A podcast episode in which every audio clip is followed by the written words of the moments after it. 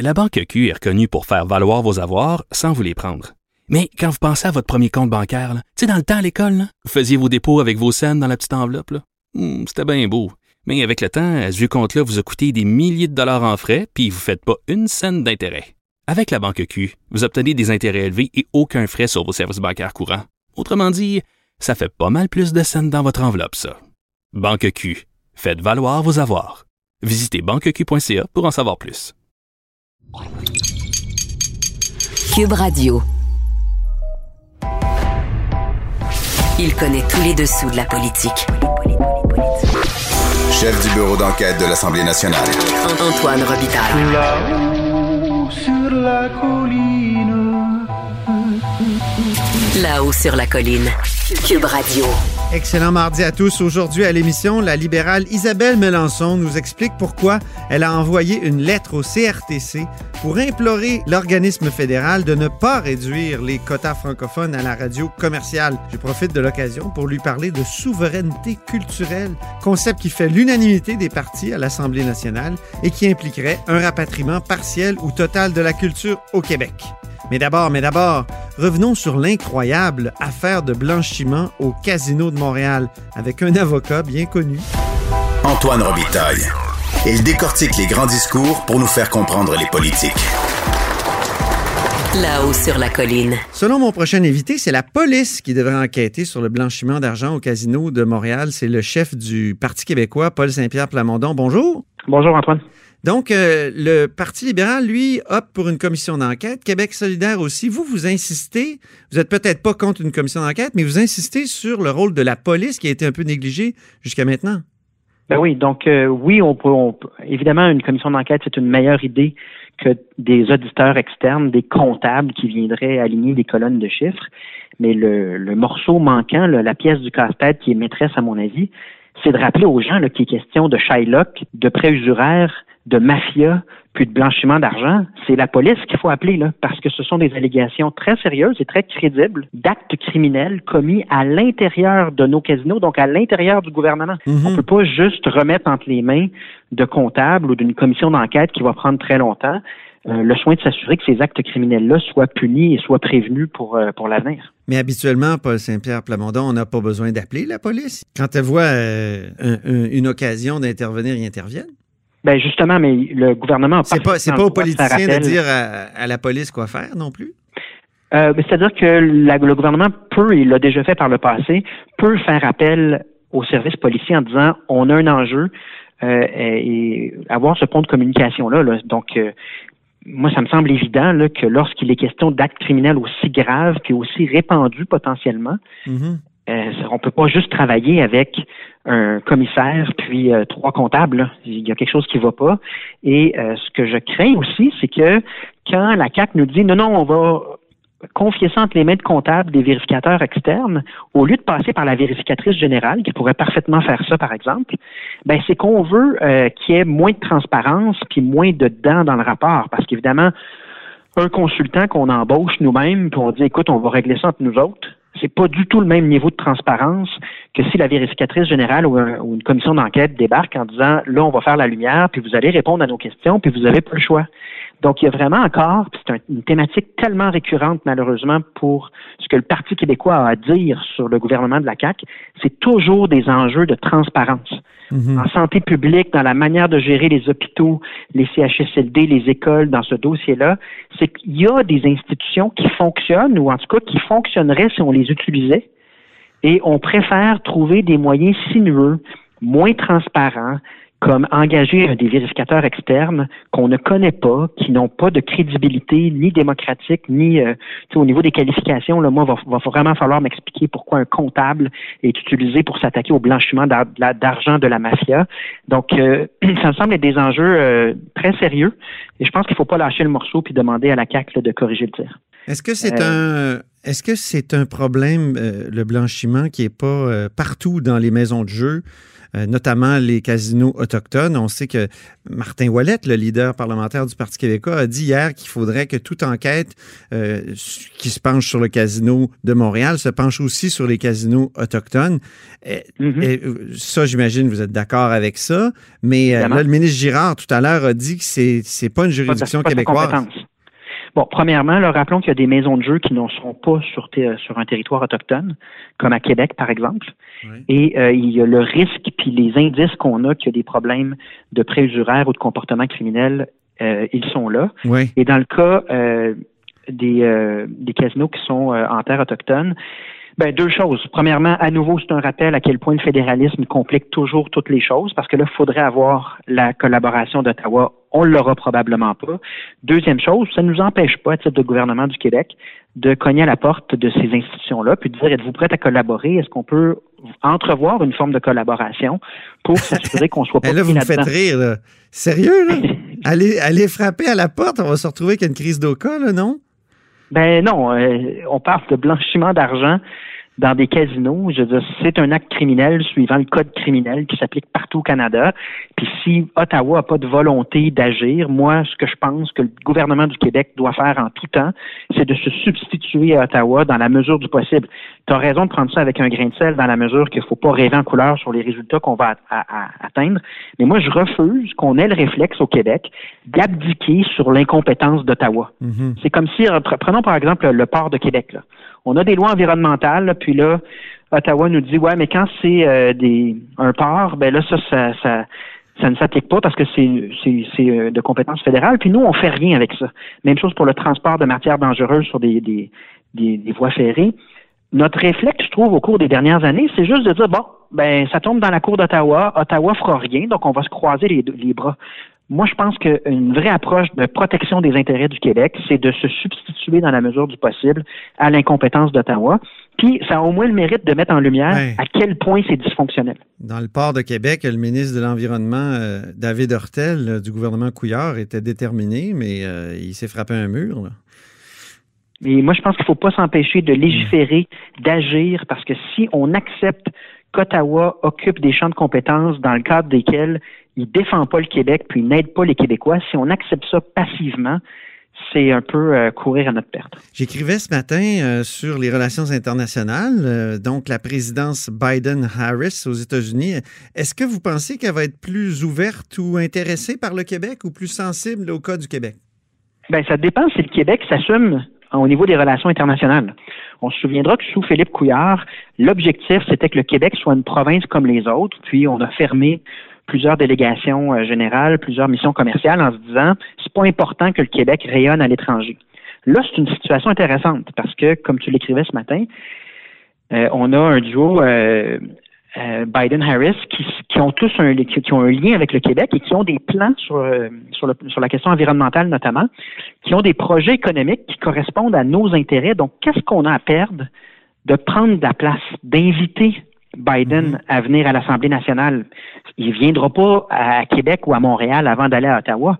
Mais qu'est-ce qu'on a à perdre à, à- à- à inviter Harris à leur dire vous êtes bienvenus, on vous attend, vous venez quand vous voulez, et on parlera d'affaires. On va jaser business ensemble parce que vos objectifs, ben nous, on a des solutions pour vous. Je pense qu'il faut retrouver cette, euh, cette mentalité-là. Et malheureusement, Est-ce qu'il ne faut pas retrouver euh, l'esprit de Jean Charest? Jean Charest, euh, qui était, qui, qui a, qui a beaucoup travaillé aux relations internationales. On dirait qu'il a projeté son nationalisme là-dedans avec des ententes particulières sur les compétences, la reconnaissance des compétences et, et, avec la France. Il y a aussi cette réaffirmation de la doctrine Gérin-Lajoie, ce qui est de compétences chez nous et de compétences partout. Donc, est-ce que Jean Charest pourrait être un modèle pour euh, François Legault? tu me, permettras de prendre comme modèle les gouvernements du Parti québécois qui, eux, faisaient rayonner bien davantage le Québec un peu partout dans le monde. Mais c'est vrai qu'entre Jean Charest puis Philippe Couillard, puis j'attire ton attention sur le site euh, du gouvernement du Québec pour ce qui est des relations canadiennes. C'est encore la doctrine de Philippe Couillard qui est euh, sur leur site Internet. Donc, le gouvernement du Québec, officiellement, après deux ans de gouvernement caquiste, a toujours le document québécois Notre façon d'être canadien comme politique d'affirmation du Québec à travers les relations du Canada. Puis ça, c'est l'ancienne mentalité sous Couillard, où on laisse faire le Canada en notre nom. Puis nous, on fait partie du Canada, mais on n'a pas notre propre agenda. Puis moi, je pense qu'économiquement, euh, dans le cas euh, du nouveau président aux États-Unis, puis ailleurs dans le monde, il faut retrouver le goût que le Québec tire son épingle du jeu, prenne des initiatives pour générer des affaires, générer de la prospérité, mhm. mettre en valeur les entreprises québécoises, parce que le gouvernement du Canada n'a pas toujours à cœur en premier lieu les intérêts du Québec dans sa façon de faire des relations internationales. Vous parliez de, du document euh, québécois, notre façon d'être canadien. Il est dénoncé, ce document-là. La plus belle dénonciation de ce document-là, c'est Jean-François Simard, qui est député caquiste, anciennement péquiste, de Montmorency. Dans son essai L'idéologie du hasard, il fait vraiment une dénonciation euh, très dure de ce document-là. Oui, mais comment expliquer alors qu'après deux ans au gouvernement, la CAQ a toujours ce document-là manière officielle sur le site du secrétariat du Québec aux relations canadiennes? Ça, parle, ça parle d'où sont les priorités de la CAC et de la différence constante entre le discours de la CAC pour les médias et leurs gestes sur le terrain. Et moi, je comprends pas que ce soit encore cette doctrine-là qui soit celle du gouvernement. Puis si euh, le gouvernement, le gouvernement Legault profitait de, des liens nombreux euh, qu'on peut tisser avec euh, le gouvernement des États-Unis pour inviter Biden à l'Assemblée nationale ou à Montréal pour une conférence, déjà, ce serait le signe que le Québec recommence à prendre un peu de place. Euh, ce serait le minimum. Merci beaucoup, Paul Saint-Pierre Plamondon. au plaisir. Paul Saint-Pierre Plamondon, comme vous le savez, est chef du Parti québécois et vous êtes à l'écoute de là-haut sur la colline.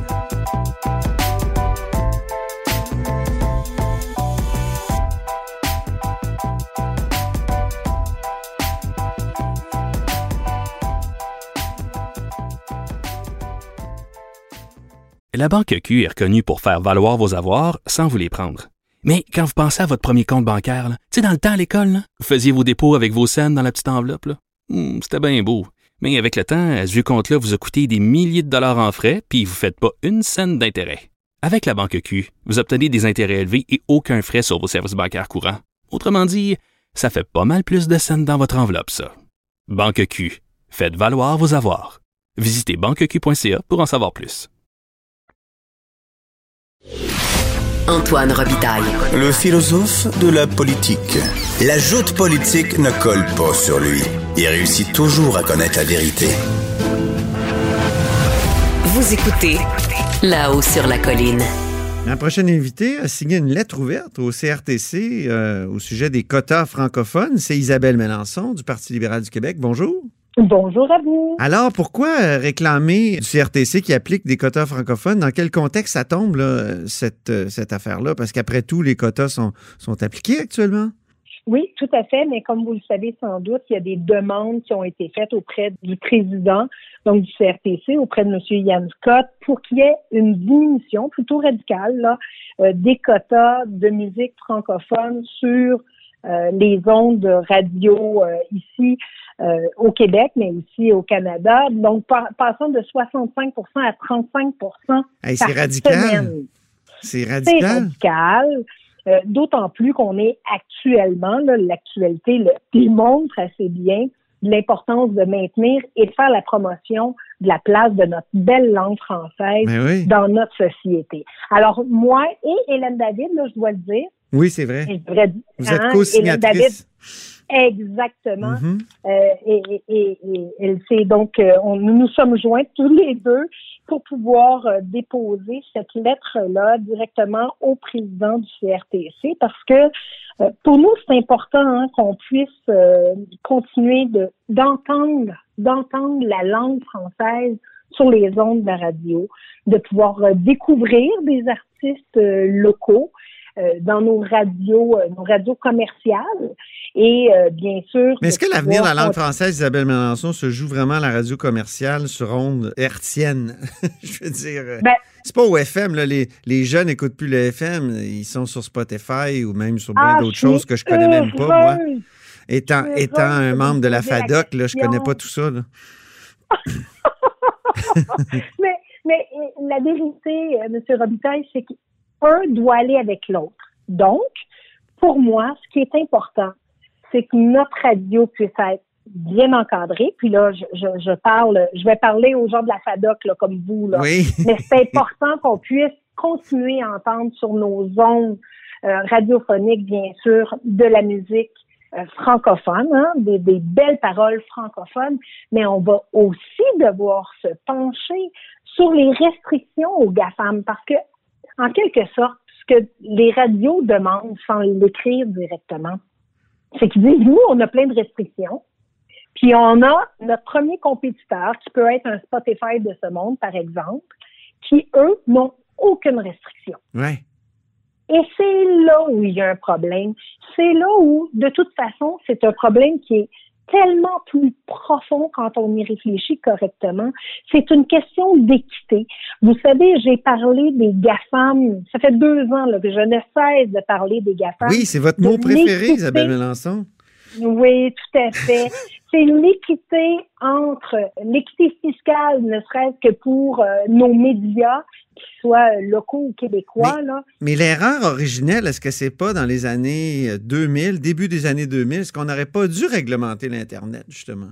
On peut pas refaire l'histoire. Non. Ça, c'est certain. Puis pour moi, là, je pense que cette problématique-là, certains, certains, moi je me rappelle euh, début des années 2000 euh, d'avoir été attaché de presse euh, de ministre de la Culture. Et je me rappelle que certains commençaient à en parler, mais personne ne voyait le phénomène dans sa globalité. C'était nouveau. On n'était pas certain où est-ce que ça pouvait s'en aller. Euh, c'est vrai, c'est vrai qu'au départ, peut-être on aurait dû voir venir, mais je vais vous dire que honnêtement, actuellement, là, sur les GAFAM, euh, je pense par exemple à la France. Cette semaine, il y a une réglementation encadrant justement la taxation des GAFAM là, qui entre euh, qui, va devenir active cette semaine. Là, vous me parlez de taxation, mais tantôt, et votre lettre porte sur les quotas. Euh, quel lien on peut faire entre les deux? Pour moi, là, tout ce qui s'appelle GAFAM actuellement, on doit regarder l'équité. Là, là, je viens de vous parler d'équité fiscale. Mais il y a aussi équité lorsqu'on parle euh, des télédiffuseurs, des radiodiffuseurs qui, eux, là, ils ont, ils ont un carcan assez, euh, assez rigide autour d'eux. Euh, qui les oblige à, à, tenir la ligne sur plein de réglementations, alors qu'à côté, les GAFAM, qui sont leurs principal mm-hmm. concurrents, ben, eux autres, ils n'ont aucune restriction. Alors oui, on se doit, puis c'est pour ça que moi, le mot, lorsque je parle de GAFAM, c'est équité. Équité envers nos radios, équité envers nos médias lorsqu'on parle de l'équité fiscale. Là, actuellement, il faut qu'on rattrape euh, la balle au bon, sans quoi ce sont nos radios, ce sont nos médias. Mais comment on fait ça, Isabelle Melançon? Comment on impose aux GAFAM de mettre plus de français, mettons? Ben, il y a plein de façons de faire et vous savez, euh, comme moi, euh, qu'on va devoir euh, avoir plus qu'un dix minutes de réflexion, là, puis vouloir rattraper. Il faut, se projeter dans l'avenir. Et c'est là où je suis un peu sceptique. Moi, je vous le dis, bien sûr, sur le CRTC, vous comprenez que moi et ma collègue Hélène David, nous avons écrit euh, directement au président du CRTC pour faire entendre la voix du Québec parce que je suis pas certaine que la, ministre de la Culture va le faire.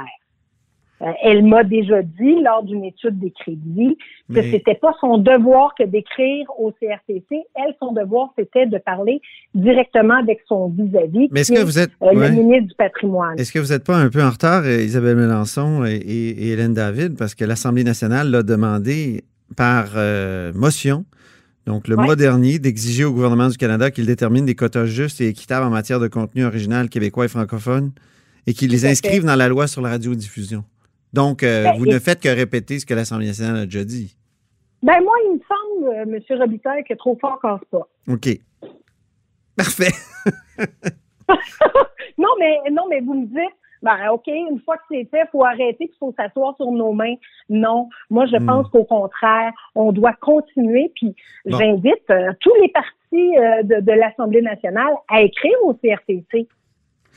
ils l'ont un peu fait avec la motion. Mais moi, ce qui, ce qui me surprend, là, euh, Isabelle Mélenchon, c'est qu'il y a un projet de loi, le C10, qui a été déposé. Puis, euh, c'est au fond une façon pour le fédéral de vraiment mettre, euh, terminer ou, euh, comment on dit au hockey, compléter la mise en échec en matière de culture. C'est-à-dire qu'ils vont, contrôler toute la culture et il restera plus d'espace pour l'État québécois, alors que le Parti libéral, dans le passé, Jean Charest, 12 septembre 2008, il faut rapatrier la culture. Même, il parlait du CRTC à l'époque. Euh, Dominique Anglade a parlé de souveraineté culturelle récemment. La CAQ, euh, dans son fameux projet nationaliste pour le Québec de 2015, même affaire, souveraineté culturelle. Il, utilisait le mot de Bourassa, ce fameux concept.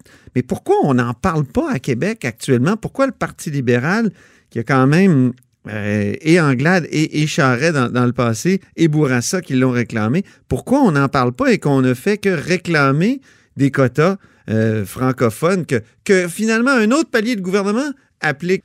Ben, deux choses l'une. Merci de le souligner, hein, parce que Dominique Anglade, au mois d'octobre dernier, on a reparlé de souveraineté culturelle. Avec, euh, avec la nouvelle chef, avec Mme Anglade, on a souligné l'importance justement d'aller réclamer cette souveraineté culturelle-là. Je veux juste vous rappeler tout de même qu'on est actuellement en pandémie et euh, l'espace l'espace commun pour euh, pour euh, l'opposition officielle est un peu euh, difficile à gagner. Mais je veux juste vous dire, vous avez probablement entendu plus souvent le mot souveraineté culturelle dans la bouche des libéraux que dans la bouche des caquistes depuis deux ans. Mm-hmm. Parce que du côté de Nathalie Roy, du côté du gouvernement caquiste, on n'a pu jamais utiliser ou réclamer la souveraineté culturelle, alors que nous, de notre côté, au Parti libéral du Québec, euh, on en a parlé, on va continuer à en parler, on va continuer à mettre ça en lumière parce que oui, vous avez raison de dire que on doit avoir les leviers pertinents pour euh, protéger, promouvoir, euh, continuer l'épanouissement de notre culture au Québec, qui, vous le savez, là, définit notamment notre identité. Je comprends, mais je veux dire, quand vous étiez au pouvoir là, sous Jean Charest, il y a eu une lettre écrite par Christine Saint-Pierre en 2009. Euh, il y a eu euh, à peine un accusé de réception. Là, Christine Saint-Pierre m'a déjà dit qu'il y avait quand même eu des rencontres pour préparer des négociations qui ont finalement jamais eu lieu. Mais le, le Parti libéral n'a pas continué de réclamer ça. Euh, ben, je suis d'accord avec vous, on est en pandémie, on a d'autres sujets, mais vous faites bien une lettre sur les quotas francophones. Pourquoi pas faire, ben, pourquoi pas faire une lettre au fond pour dire il faut rapatrier la culture, c'est le temps? Vous êtes en train de mélanger trois, quatre choses en même temps. Sur le CRTC, nous, on voulait écrire rapidement, Hélène David et moi, pour une raison, c'est que c'est en ce moment que ça joue au CRTC. C'est en ce moment qu'ils sont en train de regarder ça. Donc, je pense qu'il fallait quand même pas manquer le bateau. Mhm. Un n'empêche pas l'autre. Donc, nous, on a voulu écrire au CRTC, on a mis ça très au clair, puis je continue à vous dire, là, je suis très contente qu'on ait pu le faire parce que euh, il faut que tout le monde démontre qu'on est mobilisé autour de cette demande-là au CRTC. Ça, c'est la première chose. La deuxième chose, sur la souveraineté culturelle du Québec. Moi, je regarde actuellement là, les deux dernières années en matière de culture. Tout le monde se dit, OK, c'est quoi la vision de la culture sous le gouvernement caquiste? C'est pas clair. Et pour moi, ce sera bien sûr important de pouvoir en reparler, mais pas justement pas uniquement en parler, mais démontrer qu'on puisse faire des pas et des pas de mhm. géant pour réclamer la souveraineté culturelle euh, du Québec. Vous le savez, on a une nouvelle chef depuis euh, le printemps dernier. Elle l'a notamment bien écrit et bien euh, cadré à l'intérieur d'une lettre importante qu'elle a écrite sur les 25 ans du référendum de 95. Et pour moi, vous allez voir, là, on va continuer à travailler exactement en ce sens-là. Mais moi, je peux vous dire une chose, dans les deux dernières années, je n'ai jamais entendu Nathalie Roy parler de souveraineté culturelle au Québec. Ben, jamais. Vous, me donnez une idée? On, va l'inviter là-haut sur la colline, puis euh, on va voir si euh, elle ose reprendre l'expression qui est dans un document fondateur quand même de la CAC, leur nouveau projet pour les nationalistes du Québec. dernière question avant de vous laisser partir. Au fédéral, on va taxer les GAFAM. Vous devez être contente, Isabelle Mélenchon?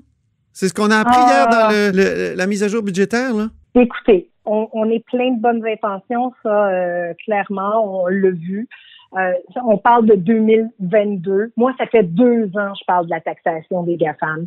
Ça fait deux ans que je demande au gouvernement du Québec de pouvoir procéder justement à cette taxation-là, puisqu'ils ont les pouvoirs ici au gouvernement du Québec de taxer les GAFAM. Actuellement, là, ne serait-ce que pour Facebook et pour Google, on est en train de se couper près de 80 millions de dollars d'entrée d'argent au Québec, alors qu'on est dans, dans, dans un déficit de 15 milliards de dollars. Moi, je pense que le gouvernement du Québec ne doit pas être à la remorque du gouvernement fédéral sur ce dossier-là. Ça fait deux ans que je le dis haut et fort. Et euh, malheureusement, malheureusement, vous le savez, là, Mhm. là, on parle de 2022. Ça, c'est dans un monde idéal. Ça veut dire qu'il ne faut pas qu'il y ait d'élection fédérale entre ça. Il faut que les partis, euh, parce que rappelons-nous là, que le, le- le gouvernement euh, actuellement est minoritaire, donc il faut que les partis d'opposition soient d'accord. Bref, je 2022 là, moi ça me fait craindre Vous êtes sceptique? une chose. Ben non seulement je suis sceptique, mais je vous le dis, là il parle de taxer Netflix. Nous autres, le gouvernement du Québec là, ça fait deux ans que Oui, attention, ça, faut, faut pas mêler le monde. Ça, c'est forcer Netflix, forcer Netflix à percevoir TPS TVQ. Euh, Oui. ben, T- Ben- TPS dans le cas, là, dans le cas du fédéral. C'est ça, hein? Ben, Alors que taxer les GAFAM, ça, c'est aller chercher une partie de leur profit, de leur revenu. de leur revenu, pardon, oui. 3 là, c'est- comme ça que c'est fait ailleurs dans le monde. C'est taxer 3% de leur revenu parce qu'ils ne payent pas leur dû actuellement. C'est ça. Alors, puis il y, a une grosse distinction aussi. Netflix, de mettre la TPS ou la TVQ, là, nous autres, c'était la TVQ, c'est sous le gouvernement libéral qu'on a fait Oui, ça. oui, oui, c'est c'est Ça fait Carlos deux Letang. ans et demi de ça, là. Mhm. Exactement. Nous autres, là, c'est déjà fait. Et l'année dernière, c'est 62 millions de dollars de plus qui sont rentrés dans les coffres de l'État. C'était pas une nouvelle taxe, c'était d'appliquer la taxe. C'est une autre paire de manches d'aller chercher les revenus, par exemple. Ça, même, même la France a du mal. Là, ou ça- Ben, non, mais c'est cette semaine, hein, en France, là, c'est cette semaine que l'application commence. Bon. Cette semaine. Alors, je pense que si le gouvernement de la CAQ se dit vraiment nationaliste, ils vont vouloir, à un moment donné, dire, ben non, faut pas être à la remorque. Mais plus ça va, plus je m'aperçois que le nationalisme est pâle, pâle, pâle, pâle, pâle du côté de la CAQ. Ils ne veulent pas le faire. Moi, je suis très fière d'avoir été avec Carlos Letao euh, dans l'ancien gouvernement où on a commencé pour Netflix, où on avait mis la table pour s'en aller avec euh, le 3% pour taxer les GAFAM. Et cette taxe sur les GAFAM-là, là, c'est les milliardaires de la Californie qui doivent payer. Ben oui, je sais. Alors qu'on a un trou immense, un déficit, on peut faire payer les milliardaires qui sont en Californie. Puis à la place de ça, ben, le gouvernement du Québec se cache derrière Ottawa puis dit ben on va attendre Ottawa. Ben, Pas juste Ottawa, euh, derrière l'OCDE aussi. et derrière l'OCDE aussi. Merci. Alors, tout l'argent qu'on perd actuellement là, c'est terrible pour le Trésor québécois. Merci beaucoup, Isabelle Mélenchon, euh, députée de. Verdun et critique en matière de culture et bien d'autres affaires.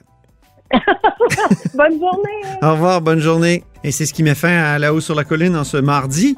Merci d'avoir été des nôtres et surtout, n'hésitez pas à diffuser euh, vos segments préférés sur vos réseaux.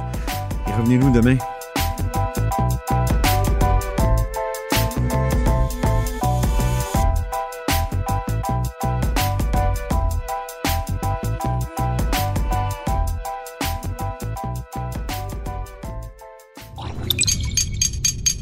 Cube Radio.